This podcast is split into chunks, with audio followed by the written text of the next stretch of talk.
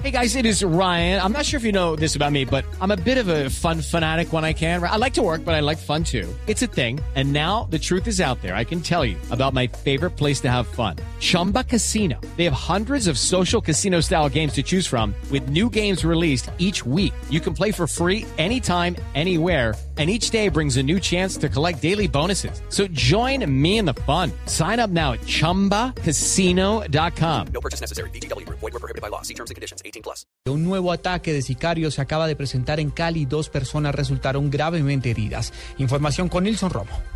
El hecho se registró frente a una clínica en la calle Quinta con 38 en el barrio San Fernando. Según las informaciones preliminares y de testigos presenciales, señalan que dos personas a bordo de un carro Mini Cooper fueron atacados por dos sicarios a bordo de una moto. Aunque las autoridades no han confirmado el estado de salud de las dos personas, que al parecer recibieron varios impactos de bala, testigos aseguran que iban gravemente heridos. Este nuevo hecho de violencia se suma a la seguidilla de ataques sicariales que tuvieron lugar en la ciudad la semana pasada y que dejaron como saldo tres personas muertas, dos de ellas en centros comerciales del sur de Cali, así como la masacre de ocho personas el viernes pasado en la noche. Desde Cali, Nilson Romo Portilla, Blue Radio.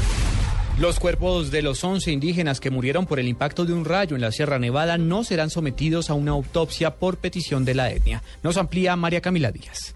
En diálogo con Blue Radio, el coronel Jorge Santo Domingo, jefe de asuntos étnicos de la primera división del ejército, aseguró que a esta hora se recuperan en diferentes centros asistenciales de Santa Marta los 13 indígenas Huiwa que resultaron heridos con quemaduras de primer y segundo grado luego de la caída de un rayo tras una tormenta eléctrica, esto en el corregimiento de Huachaca. 11 indígenas que perdieron la vida. En el mismo sitio se encontraban 13 personas, 13 indígenas que presentaban quemaduras de primer y segundo grado. Las personas eh, heridas están estables, eh, no revisten peligro inminente, están siendo tratadas y valoradas en estos centros médicos, están a cargo después de la- las diferentes entidades de salud, pero están estables. Según la Policía Medicina Legal, no realizará necropsias a las víctimas por petición de la misma comunidad indígena en razón de sus prácticas y creencias ancestrales. María Camila Díaz, Blue Radio. La producción de café muestra una recuperación y ganan terreno las exportaciones del grano que en septiembre superaron los 10,8 millones de sacos. Julián Calderón. un crecimiento de 22% en la producción de café en el periodo comprendido como el año cafetero. Entre octubre de 2013 y septiembre de 2014 registró la Federación Nacional de Cafeteros, ubicando la producción nacional del grano en 12.124.000 sacos, frente a los 9.927.000 sacos que se reportaron en el mismo periodo de 2013.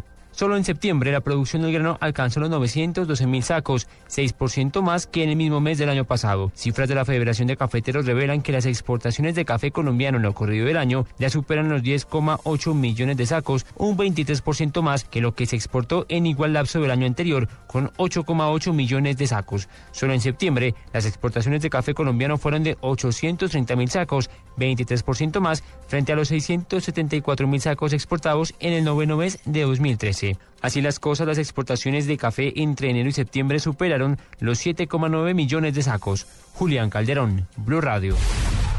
Y lo más importante en el mundo hasta ahora, los padres del camarógrafo estadounidense que contrajo el virus del ébola en Liberia mientras trabajaba para la cadena NBC, explicaron que rogaron a su hijo que no fuese al país africano y le avisaron de los riesgos que corría, pero sin embargo señalan que su hijo estaba decidido.